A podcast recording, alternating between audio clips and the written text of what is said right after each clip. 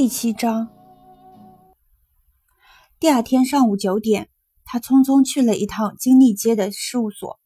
反常的闷热天气终于告一段落。他打开窗户，一阵微风把写字台和文件柜上的浮灰吹了起来。那里只有一封信，装在一只长牛皮纸信封里，上面写的是罗纳德·卡伦德的诉状律师的姓名和地址。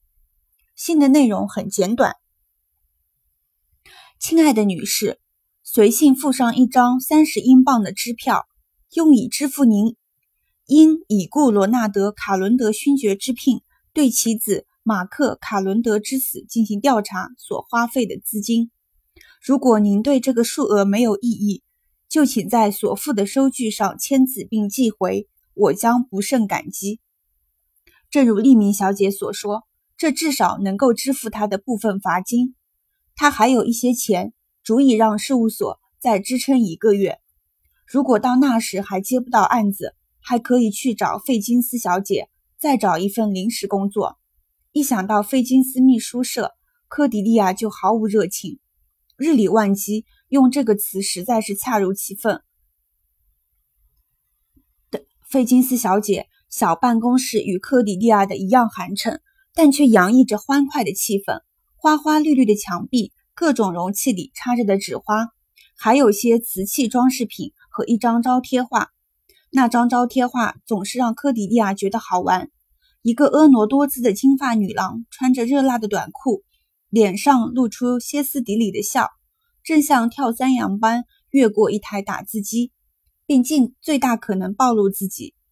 同时，两手各抓一把五英镑钞票。下面的说明文之四。做一个星期五女郎，与有趣的人在一起。最优秀的克鲁索都在我们的书里。在这张招贴画的下面，坐着身材瘦弱、不知疲倦、像圣诞树一样灿烂的费金斯小姐。她总是在和一个个无精打采、年龄偏大、相貌丑陋、实际上根本找不到工作的人面谈。她的这些奶牛中，难得有人能脱离苦海，找到一份终身职业。费金斯小姐会告诫他们，接受固定工作可能会带来哪些危害，语气就像维多利亚时期的母亲在告诫孩子性问题一样。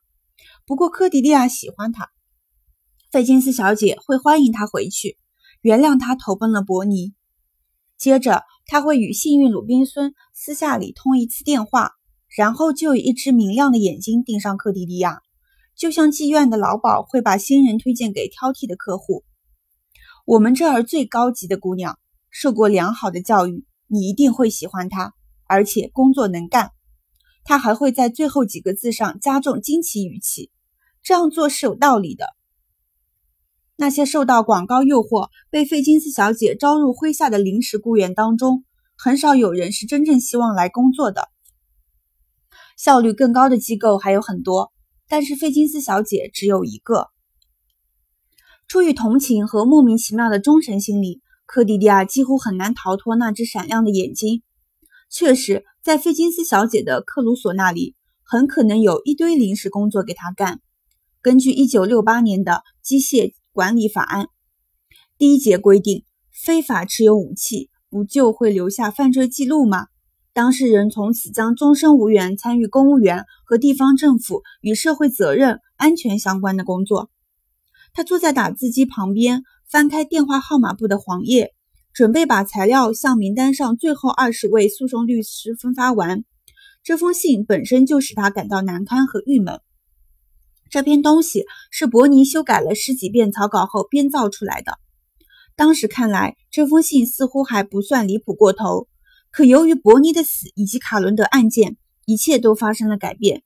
所谓全面的专业服务。立即在国内任何地区展开工作，思维缜密且经验丰富的侦探人员，以及收费合理等自卖自夸的话语，现在看来似乎狂妄到了既可笑又危险的地步。商品说明法中不是还有关于虚假表述的条款吗？不过其中所说的合理收费承诺以及绝对自由选择倒都是真的。可惜了，他淡然地想，没法找利明小姐来作证，捏造了不在场证明。接受了警方审讯，成功的掩盖了一场凶杀，用我们自己的方法做了伪证。刺耳的电话铃声把他吓了一跳。事务所里太安静，他甚至忘了还会有人打电话来。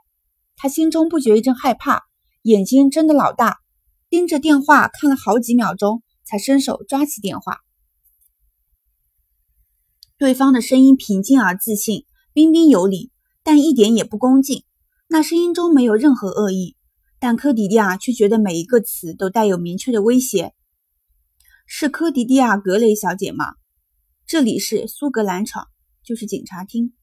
我们还在想你是不是已经回了事务所。你今天能不能找个方便的时候到我们这里来一下？达格利什高级警司想见见你。达格利什高级警司想见见你。